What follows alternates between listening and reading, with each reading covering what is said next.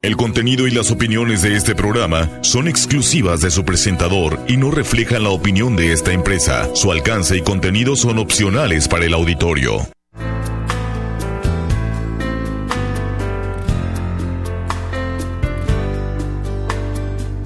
Pasa la vida y el tiempo no se queda quieto. Llegó el silencio y el frío con la soledad. ¿Qué lugar anidaré mis sueños nuevos?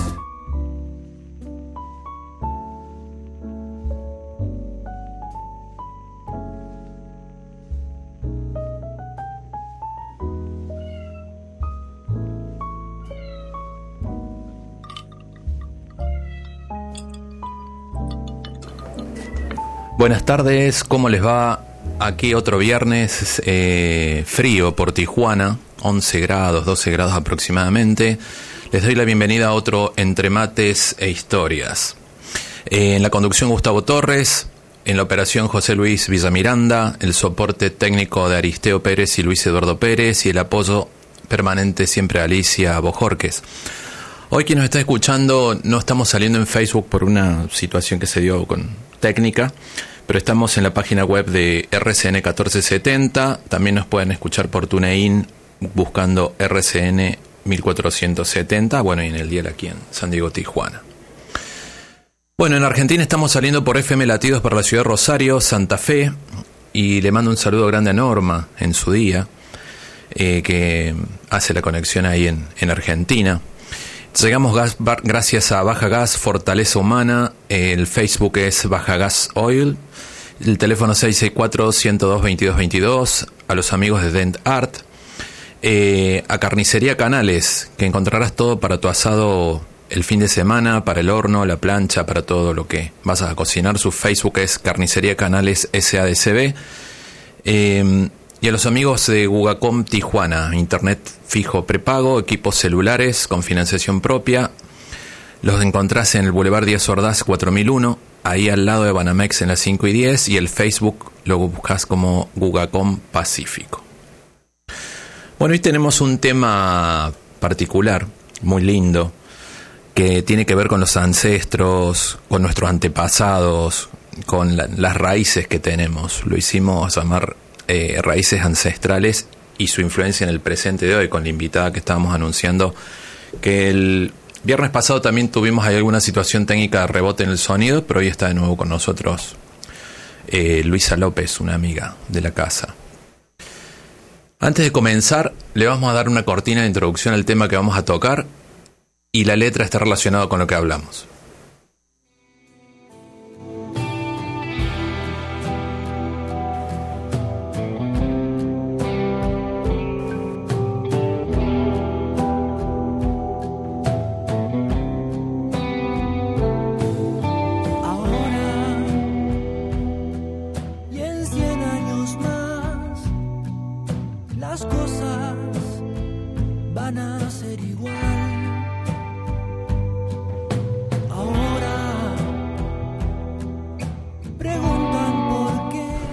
Bueno, el psicólogo mexicano Rogelio Díaz Guerrero, leí estos días, hablaba con un amigo Héctor Ackerman, que le mando saludos. Hablábamos de lo que consideraba que el individuo, él traía una propuesta eh, que somos una especie de... Eh, tenemos... Un segundito, ahí está. Una propuesta teórica que eh, propone que la personalidad del hombre está, se forma en base a todo un entorno, ya sea bio, psico, sociocultural del individuo. De todos los seres vivos, los seres no vivos, y los componentes, la sociedad y las comunidades humanas son un sistema complejo de, independencias, parecido a un ecosistema natural en biología.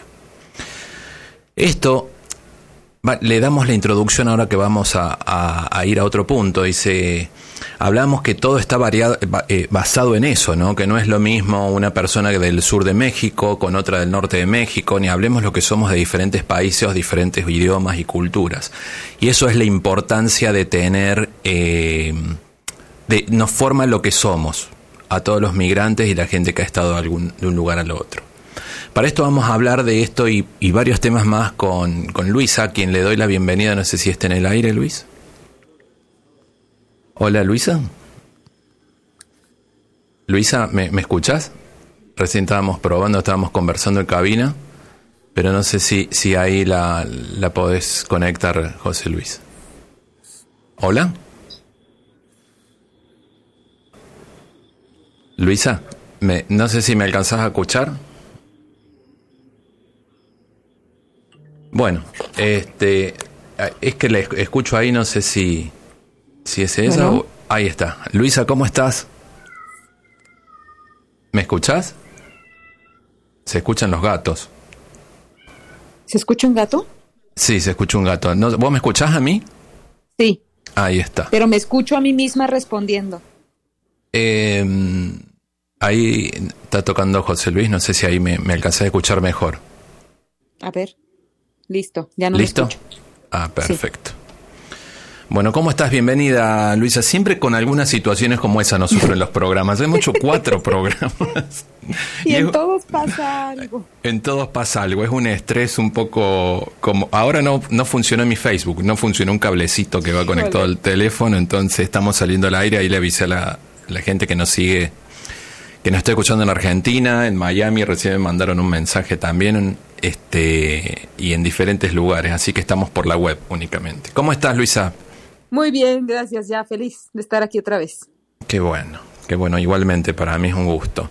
Estaba, vos que sos la profesional en esto, estaba dando la introducción, no sé si alcanzaste a escuchar de, del psicólogo Rogelio Díaz Guerrero, un poco de la parte eh, eh, médica de todo esto, ¿no? Que él habla de que la personalidad del hombre se forma en base a todo el entorno que tiene que ver la historia, la biología, la psico, la sociedad, la cultura y todo esto que, que nos hace ser quienes somos, ¿no? Y eh, en base a, ese punto, eh, esta semana hablaba con una amiga que quisiera dedicarle el programa a su mamá, que no está hace un año, me decía que, que ella partió como los 90 años a Leito y hablaba la historia de Leo, que yo conocí una señora que conocí que viajó de España, varias veces de España a Argentina de ida y vuelta, y llegó con 90 años a... volvió a España en el último tiempo y, le tocó partir desde, trascender, como quien diría, desde su tierra, Madrid. Sin embargo, eh, hablamos con, con su hija, eh, una amiga, de todo lo que heredó las costumbres y las culturas que fueron que, va de la parte social de una España de la posguerra a una España que ahora recibe a los migrantes, ¿no? En general de América Latina. Ajá, sí. Eso en cuanto al punto de vista, llamémoslo de del pasado reciente que todos tenemos. Y después, a mí me llama mucho la atención cuando vos has publicado el tema del linaje, del linaje que para curar linaje de los ancestros y todo eso. ¿Cómo son tus retiros? Contame un poquito. ¿Cómo, ¿Cuál es el trabajo que se hace? Bueno, eh, es un conjunto de técnicas transpersonales que vamos directo a lo más que se pueda a la raíz, Gustavo, porque es tanto lo que tiene la psique y tanto lo que conforma al ser en muchas esferas que no podríamos adular decir que vamos a ir a la profundidad, ¿no? Vamos a ir a la raíz del problema. Entonces, lo que hago en mis retiros es, depende cuál sea el tema o en mis talleres, pues es principalmente ir al fondo, en la medida de lo posible, como decía, para resolver caos, traumas, aflicciones, situaciones que te impidan tu crecimiento y todo aquello que, que te impida básicamente tu plenitud, ¿no? Que es el objetivo, lo más posible, llegar a una plenitud o mantenerte en un equilibrio y armonía, pero porque toda la vida están saliendo constantes situaciones que nos regresan al caos o al dolor o al apego enfermizo. Entonces, esto es un trabajo de toda la vida, pero mientras, donde más nos atoramos, es todo aquello que contribuyó a nuestro crecimiento que introyectamos, mamamos, absorbimos de alguna forma en nuestro sistema familiar. Y al no darnos cuenta, porque no estamos en una cultura psicoeducativa que, que proponga eh, buscar constantemente la resolución de nuestros patrones, pues lo traemos así cargando y vamos por la vida eh, ciegos, echando a perder, lastimando gente, saboteando nuestra vida porque no tenemos ese conocimiento, esa conciencia de la importancia de la posición que tenemos frente a todo nuestro cosmos, desde nuestro sistema familiar hasta nuestro sistema solar, ¿no? Del micro al macrocosmos. Te, te, amplías un poco más de lo que normalmente hablamos de, de, que heredamos las costumbres de nuestros padres o nuestra forma de crianza. Lo tuyo es un poco más amplio. Sí, eh, pues es que todo está interconectado, no podemos nada más, eh, si algo me enseñó la psicología convencional es nada más atenerme a la mente, a las emociones, a la conducta humana. Y en mi paso, en mi experiencia, he ido aprendiendo que está todo interconectado, todo es parte de, desde el cosmos, desde las estrellas, desde el sistema familiar, desde tus ancestros, desde otras vidas, si crees en ello. Entonces, al final es un conglomerado que no me atrevería ya volver a eh, analizar el ser, ya ni digo la mente, desde un enfoque o desde un punto de vista. Y porque cada cosa puede venir de multifactorial, de diferentes puntos, donde ya no sabemos de dónde puede venir el origen del problema, ni tampoco pretendo resolver al origen, porque te digo hay muchísimo y es demasiado vasto, pero sí el, el, propósito que tengo con la gente es que empiece a ampliar la mirada desde, desde dónde se ve, desde qué lugar se está analizando y quiere resolverse. Ahora estaba leyendo un, un libro de Laura Gutman, creo que es una colega tuya. Creo que es colega, no sé la especialidad que tiene. Y estaba hablando justamente que están manejando un tipo de terapia de biografía que te llaman. Que tratan de ir directamente en la misma búsqueda, pero en la búsqueda reciente de, la persona. Lo tuyo va, un poquito más amplio. Ajá. Vos lo estás, en algún momento hablamos de la psicología holística que manejas. A eso lo manejas en el entorno y las creencias también. Eh, del lugar en el que se encuentran. Eh, le veía la semana pasada que alguien preguntaba si los psicólogos creían en Dios. Y yo creo que sí se cree en Dios. Lo que pasa es que hay que delinear un poquito ahí entre las diferencias de la religión y la creencia en una espiritualidad y en un ser superior, ¿no? Pero no se pone en juego nada de, digamos, es como fue una pregunta como un poquito capciosa, creo.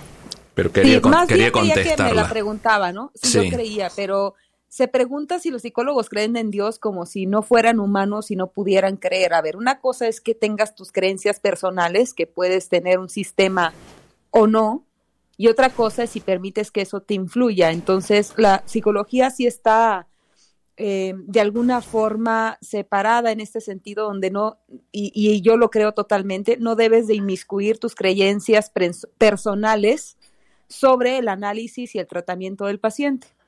Ahora que si estás sobre una línea y el paciente ves que requiere sobre eso, pues entonces lo utilizas y yo lo que hago es una espiritualidad, aunque ha llegado gente eh, mormona, muy religiosa o muy católica sobre un sistema muy particular religioso, y entonces analizas desde su perspectiva y desde su sistema de creencias partiendo que puede ser la religión. Entonces, eh, ahora sí que me han llegado, yo a pesar de que tengo muchas técnicas que están coludidas con la espiritualidad, me han llegado casos donde en absoluto, por más que yo esté en esto y haga mis eventos, algunos relacionados con ellos, donde ni siquiera oso meter la espiritualidad y nada, porque es un caso totalmente cognitivo, conductual, mental, donde no tiene nada que ver. Entonces, una cosa es lo que tú creas como ser humano, que es respetable si quieres creer en lo que te dé la gana, y otra cosa es la forma del tratamiento y si tú permites, porque también conozco psicólogos, que sí se dejan influir y que, por ejemplo, conozco algunos psicólogos que son cristianos y con todo el respeto a esa religión, pero que en sus consultas se ve reflejado su orientación, su, su sistema, y entonces no, eh, no permiten, por ejemplo, o, o, están en contra de una, de una persona que pueda tener, por ejemplo, una orientación homosexual, ¿no? Porque Dios dice que no debe de ser así según su sistema religioso. Entonces, es donde pues ya cada quien también debe de escoger su terapeuta que esté más acorde a lo que cree o lo que quiere. Sí, te cuento, te cuento algo. Sí, hace unos años yo tengo eh, unos amigos sacerdotes en Argentina, católicos,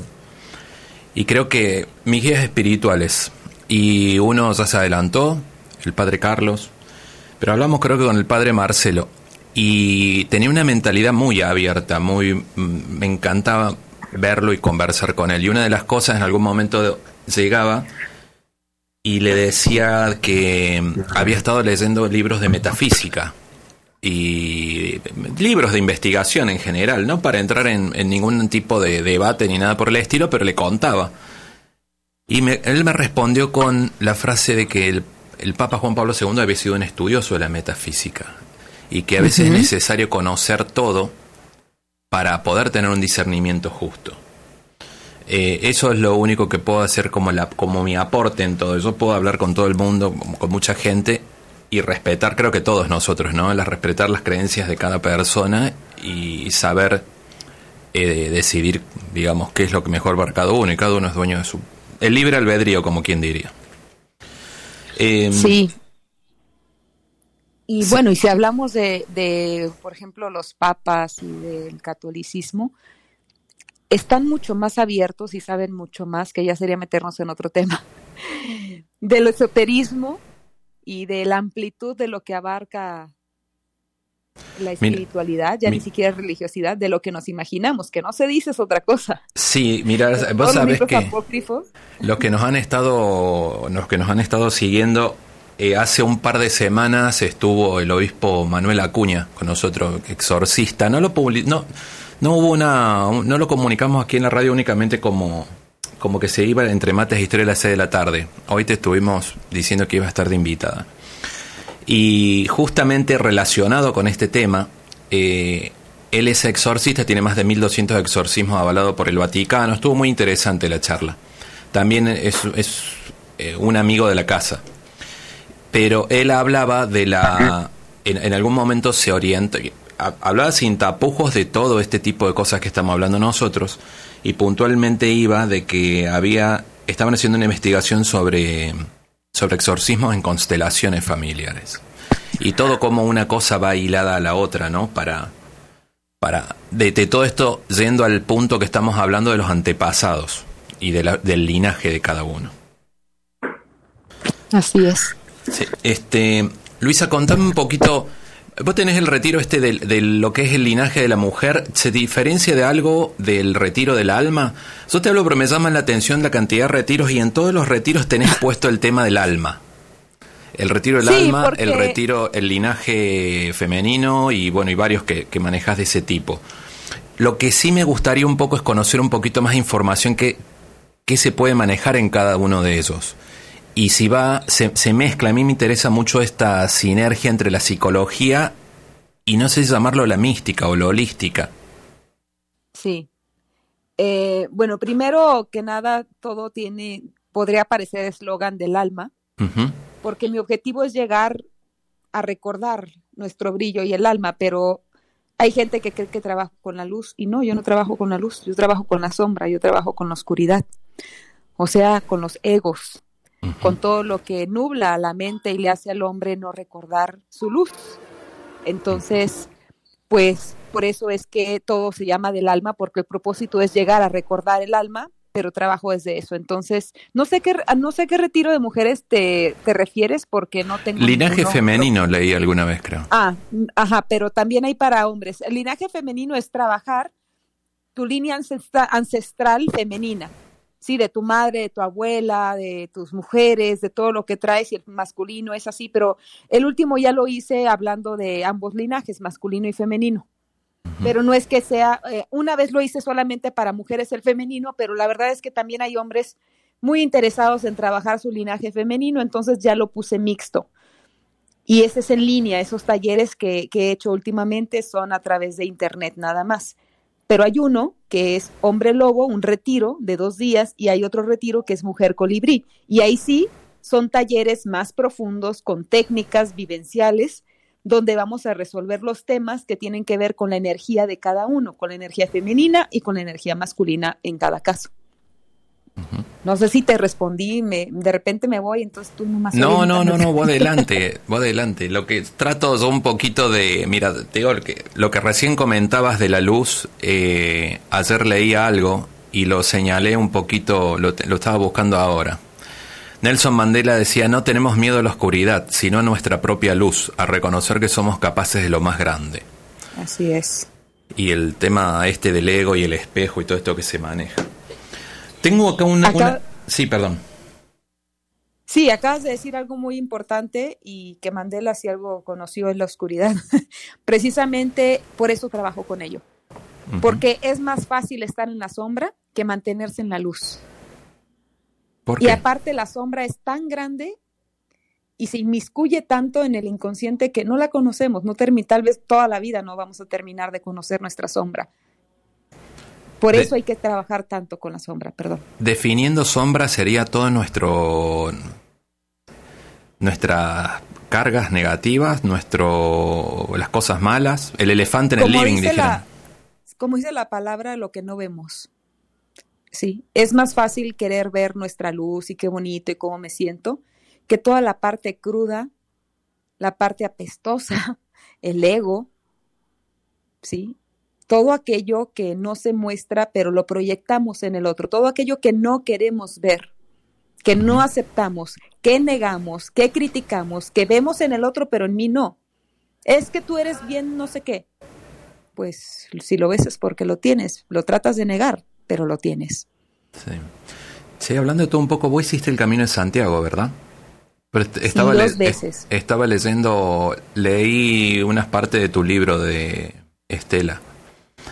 Y, y me quedó esa palabra, algo que recién dijiste que era como que, que limpiaste tu inmundicia, una cosa, una palabra muy fuerte que tenés ahí, como, como que te encontraste y te revolcaste y la sacaste y la... Me encontré, me limpié la inmundicia de ese momento porque cada vez encuentro más, entonces. Yo sigo limpiando cochinero interno, pero es un camino como es una, una representación tal cual de la vida, todo lo que significa desde la mochila hasta el camino, la gente que te encuentras, la dimensión en la que entras de tiempo tan distinta, que es un una paráfrasis diría, ¿no? Pues igual y no va la palabra, pero así lo veo yo, de lo que representa la vida ahí, hecho camino. Entonces, yo siempre lo recomiendo. Aparte es algo, me imagino, yo no lo he hecho, ¿no? Pero algo extremadamente hermoso y místico. Tengo un, una persona me supo comentar en un momento que iba subiendo los Pirineos, un amigo mío, Alfonso. Creo que cuando cumplió 60 años subió. Y me comentaba que iba con mucho viento en contra y adelante de él empezó a que iba iba a dejar, iba a abandonar y que adelante empezó a volar una mariposa en contra del viento y dice que iba la mariposa y lo siguió. La, mariposa simboliza la, la, espiritualidad, la divinidad, el renacer. depende cada uno como lo interprete, ¿no? Pero eso le dio mucha fuerza y se reencontró él. De igual manera, eh, en lo personal creo que además del Camino de Santiago, uno va reencontrándose en cada sitio, en el lugar que desee reencontrarse, que quiera trabajar. Eh, sí, y hay lugares que no te dejan avanzar, que tienes que aprender a quedarte. Como dice ahí una de las frases que te vas encontrando, la meta es el camino mismo, no llegar hasta el final. La meta de la vida es la vida misma, no lograr cosas y obtener cosas es la evolución.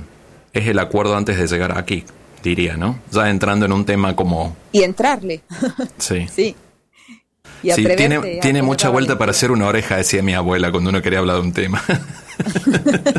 no, hombre, es que oye, vamos, vas haciendo preguntas y cada pregunta es súper profunda, casi casi de un solo tema. Es que eso con vos no, no tengo ni una pregunta anotada para hacerte. Vos sabés que sí estaba de acuerdo a hablar de comenzar con el tema este de Díaz Guerrero, porque me parece una parte súper interesante, que todos somos, formamos, nos hace la personalidad del lugar en el que venimos y todo nuestro entorno.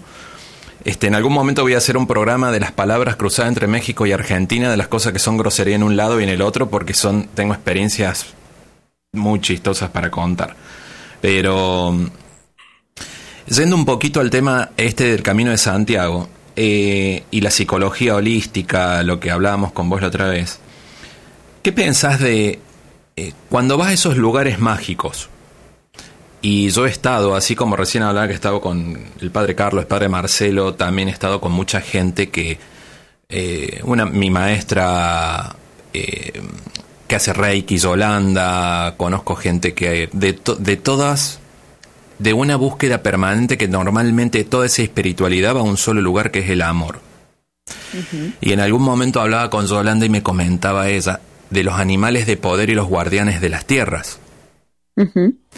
eh, y en algo, dentro de estas charlas, que me imagino que a lo mejor se te presentó algún paciente, si no te lo puedo decir yo, decir, uno puede estar loco, me puedes escuchar, no me puedes ver más o, podemos conversar mucho sobre temas. Y Yolanda siempre me decía, es que ya somos dos locos, chaparrito. y, son charlas muy interesantes. ¿Qué pensás de eso, de los guardianes del lugar?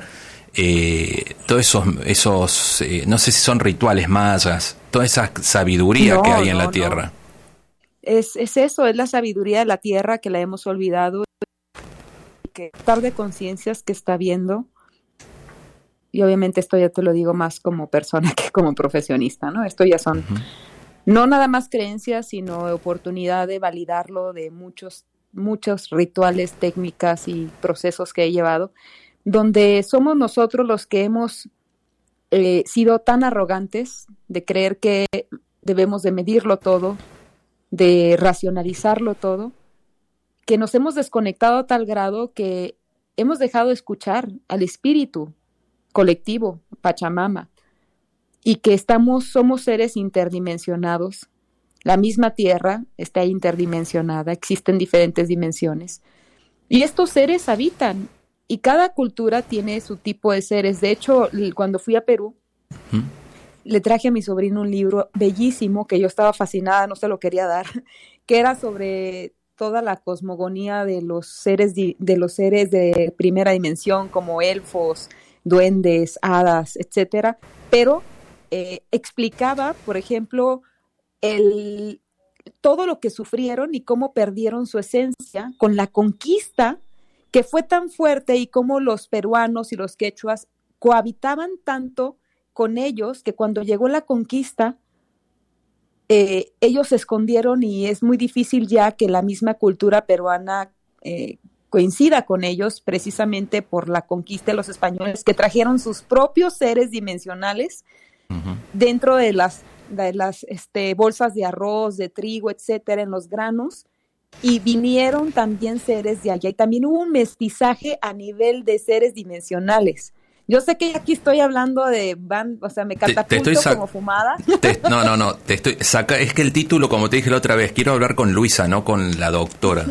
Ah, qué bueno, no Porque la doctora es como que poner la doctora tal es como que ya te pone un es como que entraste en traje y corbata, entonces sos vos. Te voy a leer algo. Les voy a, leer algo. Este es un escrito mío de un libro que se llama Historia de vida en portales sagrados. Dice, se llama El Guardián de Ley Cuyamaca, acá en Zulian.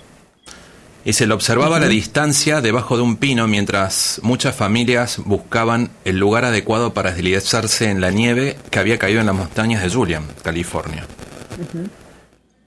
El ambiente era ameno y el sol acariciaba nuestros rostros con una delicadeza exagerada que permitía sentir el frío casi hasta los huesos. Identifiqué un personaje con rapidez, aunque tenía mi duda si era o no si era alguien de otro plano que estaba ahí parado. Si lo veía yo, lo veían otros, ¿no? Por la forma de vestir. Me di cuenta que solo yo lo había observado y nadie más le había llamado la atención su vestimenta. Todo el entorno era diversión, bolas de nieve, selfies para las redes sociales. Yo me encontraba totalmente desconcentrado como indiferente de la familia. No sentía miedo, pero estaba alerta. Repentinamente él comenzó a caminar eh, con su aspecto eh, extraño Traía un sombrero negro con una cinta roja, una pluma, y estaba envuelto en una frazada a cuadros y comenzó a caminar hacia mí. Confirmé que nadie lo veía más que yo y que al caminar sus huellas en la nieve eran casi imperceptibles. Él caminó y se paró a mi lado. Y me dijo, bienvenidos sean tú y tu familia. Te he estado observando ya que rápidamente me di cuenta que notaste mi presencia. Parecía que no pararía de hablar y lo escuchaba tratando de actuar con normalidad para todos los que nos rodeaban y que no lo veían, para que no piense que estaba loco yo, ¿no? Y continuó, me dijo, soy un guardián de estas tierras sagradas. Estoy junto a otros hermanos equilibrando toda la energía que limpia y transmute esta tierra tan noble para la humanidad. Yo seguía sin pronunciar una palabra, pero tampoco las demandaba dicho guardián. El ambiente estaba pintado de blanco, con la carretera a nuestra espalda y el lago Cuyamaca enfrente. El sonido de la brisa en los pinos se opacaba con las risas de felicidad de los niños y adultos que jugaban deslizándose en las patinetas plásticas y eh, hacían eh, pacíficas batallas con bolas de nieve. En ese momento mi hijo y mis sobrinos se empujaron en la nieve y la risa de los tres convirtió el sonido en la música más hermosa de ese lugar. Mi sonrisa se extendió en mi rostro, al igual que el del guardián, cuyo nombre no conocía, y dijo, La alegría hace crecer raíces en lo más profundo de la niñez. Fortifícala en tus hijos y búscala en tus recuerdos. El niño que vive en ti, desde principios de tu vida, junto a tu niño presente, poseen el secreto que tanto buscas. La felicidad en su estado más puro. Un segundo después de terminar su frase, escuché el grito feliz de mi hijo que me decía, papá, papá, ven a jugar con nosotros. Cuando regresé mi mirada hacia donde estaba el guardián, ya no estaba. No supe a dónde, pero de algo estoy seguro. Desde algún rincón de ese sitio nos protegía y nos bendecía a todos. Es un capítulo. Eso, eh, eso lo, lo leo en base a lo que estamos hablando de, los guardianes de cada sitio. y además, cada que estamos en un lugar, hay que pedir permiso para entrar. Yo todo el camino de Santiago iba pidiendo permiso. Cuando llegué a vivir ahora donde estoy, en el bosque, pido permiso para entrar. Es que nos hemos vuelto tan, te digo, tan arrogantes el ser humano, que nada más tumba, tira y construye y se pone y todavía mandamos fumigar y ¿Sabes? Este, somos los intrusos nosotros, estamos faltándole el respeto a la tierra y nos estamos olvidando de todo esto nada más porque no lo vemos y porque científicamente no está probado, porque científicamente no hay algo que diga existe. Y toda la sabiduría de nuestros ancestros y todo el legado que nos dejaron, ¿dónde está? Entonces nos toca a esta nueva generación, con esta nueva era, rescatar esa sabiduría y empezar a reconectarnos más con todo esto que ya existe y estaba antes que nosotros. Sí, eh, hablabas de vidas pasadas hace un rato y la otra vez comentábamos con vos un poco lo mismo. Em, hace un... Voy a cerrar acá, esto que me desconcentra, que es el Facebook. Este... Hace un tiempo eh, hablaba con una persona del tema de constelaciones familiares, hablaba de registros akáshicos con Javier hace unos 3, 4 programas atrás, y hablábamos de que si se pueden leer los registros akáshicos, por ejemplo, de la Tierra, de un sitio. Si uno va a la parte de sociología, no conozco mucho de sociología en sí, hay países de América Latina que decimos que no estaban preparados para ser libres, independientes. Estamos hablando de la época de la conquista, ¿verdad? Hace mucho tiempo. Y llegamos al día de hoy en donde, hablando por ejemplo, yo soy, siempre digo, soy más tijuanense que muchos tijuanenses, pero soy nacido en Argentina, ¿no? Y siempre hablamos, Argentina en los 40 era potencia mundial. Cuando todo lo que era Europa estaba eh, saliendo de una posguerra, como decía esta amiga mía Pili sobre España. Y después, cómo en todos estos 70 años un país o un continente como América Latina es como que va creciendo muy poco o se va manteniendo de una forma muy diferente al crecimiento que tienen otras potencias u otros países que han crecido y han sabido tal vez eh, aprovechar la experiencia que han tenido en la guerra, en, en, la cultura en sí, ¿no? Porque estamos hablando de una... de, de, de de Italia, por ejemplo, con el Imperio Romano, como en paralelo los mayas con toda su sabiduría, o los tehuelches en la Patagonia Argentina, por un decir, o los incas en Perú. La pregunta mía va orientada, o tu la, opinión que te pido, es eh, cómo, eh, cuando hablamos de, de los ancestros y de lo que se hereda, digamos, psicológicamente heredas lo mejor lo de tus padres, pero las costumbres eh, con la tierra, eh, ¿Has analizado algo de ese punto un poco? Sí, no, no, no, no. Bueno, desde el punto de vista de las constelaciones familiares, se transmite todo. ¿Haces constelaciones familiares vos? Estoy estudiando. ok. Este, ya las estoy haciendo, pero en mi grupo y con algunos pacientes que se dejan, ya las estoy haciendo. eh, pero no, no es algo que yo estoy estudiando tanto para compartir, sino como estudio personal y profundo de mi propia personalidad y, de mi historia, ¿no? ancestral. Lo estoy haciendo más para mí que como título y como un conocimiento más. Me ha ayudado de una forma como tantos procesos no lo han hecho o a una profundidad que ha llegado. Y desde ese punto de vista, todo tiene que ver. El momento histórico, la cultura en la que naciste, el lugar donde naciste, todo, todo se, se impregna en tu ser.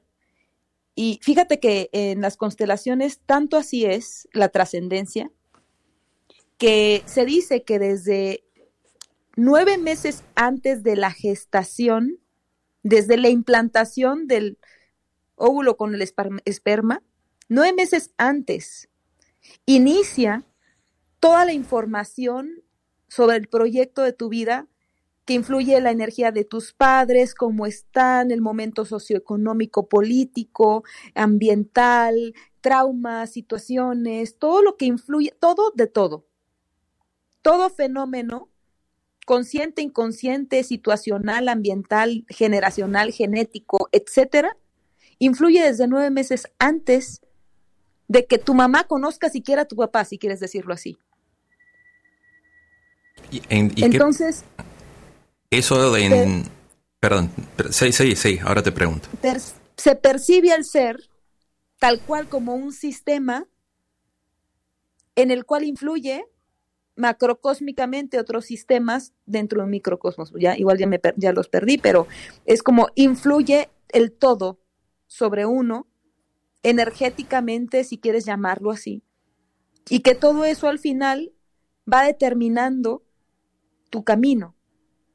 Mismo que sucede un conflicto en el momento en que olvidamos, no damos un orden, en el que no hay estas leyes sistémicas que hacen que honremos a nuestro sistema, le demos un nombre, lo miremos, le demos su lugar que va. Y cuando no sucede todo esto, esta serie de situaciones ambientales internas, externas y como quieras, se le trata de anular, excluir, no dar lugar, de alguna forma se perpetúa y se repite y se manifiesta en ti o en alguien de tu familia. ¿Me expliqué? Sí, sí, sí. Es muy profundo y es hermoso. Te fuiste a otras vidas. Como que si, si yo nueve meses antes de nacer eh, empiezo a percibir, estamos hablando del alma misma. Sí, aquí ya no, puede que sea de otra vida, porque hay almas que encarnan un cuerpo casi casi en el momento de nacer. Por mis experiencias durante tantos años con vidas pasadas, y hay otras que no, que tienen para nosotros los humanos como siglos, si quieres, ¿no? Sin encarnar. Cada historia es distinta, pero desde este punto de vista ya no importa si es ancestral, si es genético, si es de vida pasada o vida futura o de donde venga.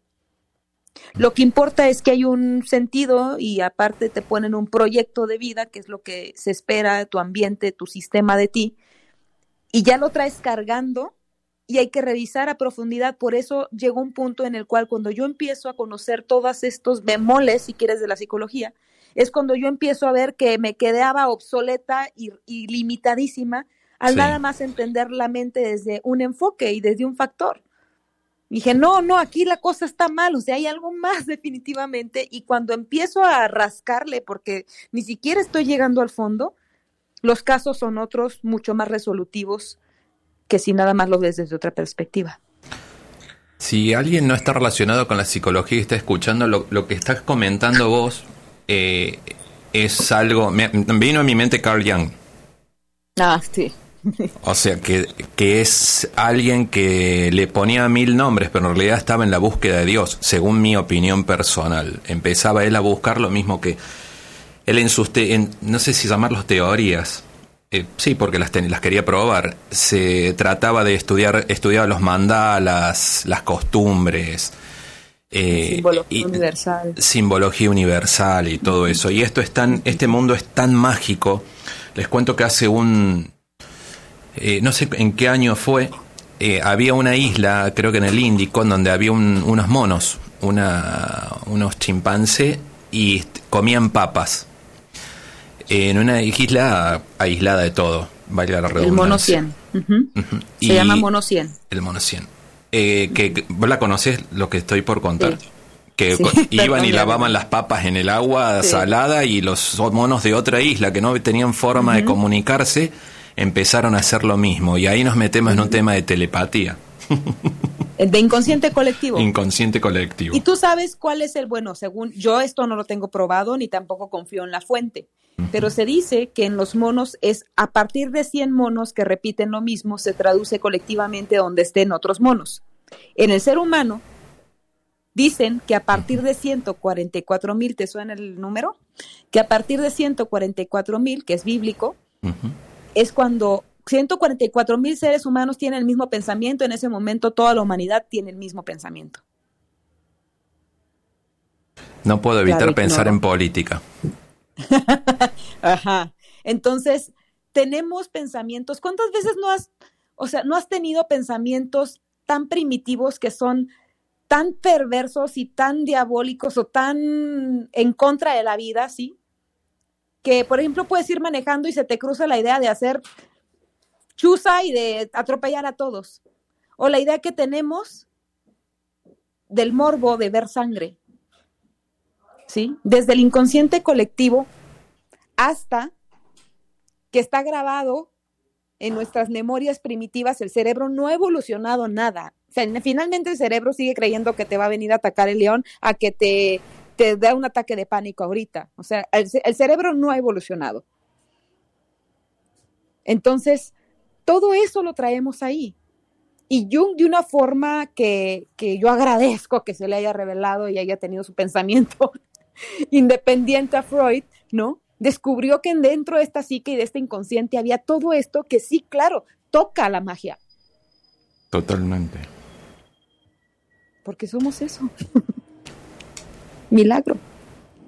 Em, vos sabés que viene o sea, entre una cosa y la otra, porque uno empieza a ver cómo se van, eh, digamos, si fuera un programa como de misterios, eh, no sé si, estoy, no sé si estoy cambiando de tema o no.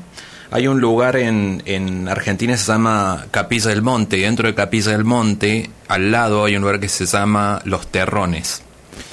Y dicen que hay una ciudad abajo, interdimensional. Eh, intraterrena. Intraterrena y que es la ciudad de los Cercs, y donde uno puede percibir cosas de noche. Bueno, casualmente o causalmente se ven, hay muchos avistajes de ovnis ahí.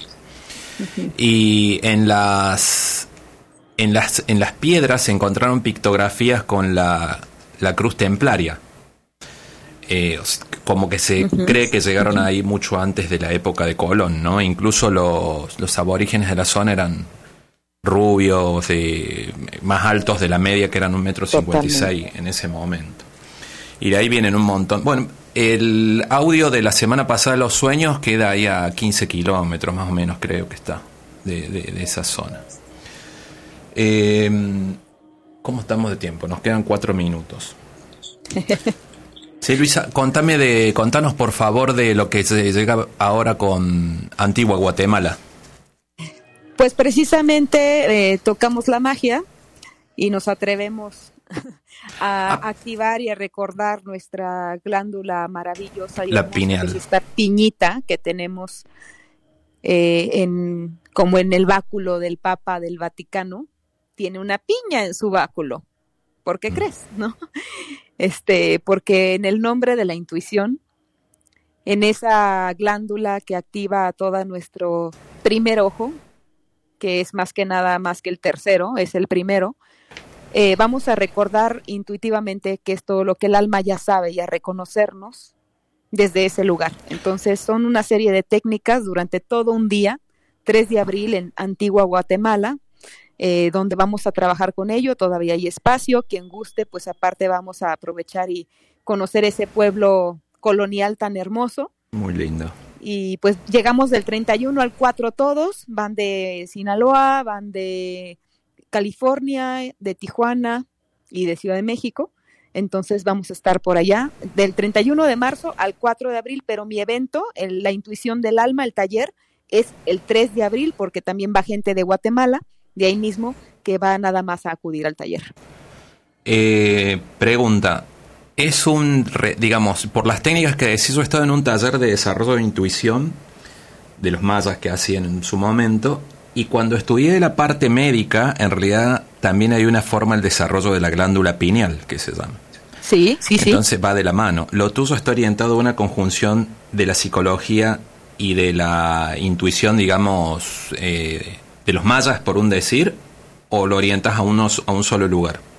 No, eh, de hecho, eh, este es el conglomerado de tres talleres, el taller de intuición, el retiro del alma y vidas pasadas. Entonces, como todo al final se colude, vamos a hacer técnicas de mis tres retiros bueno, el, retiro es el taller de intuición, pero lo vamos a poner ahí, donde al final lo que importa es activar la escucha de tu propio ser, ¿no? De tu alma, de tu pureza.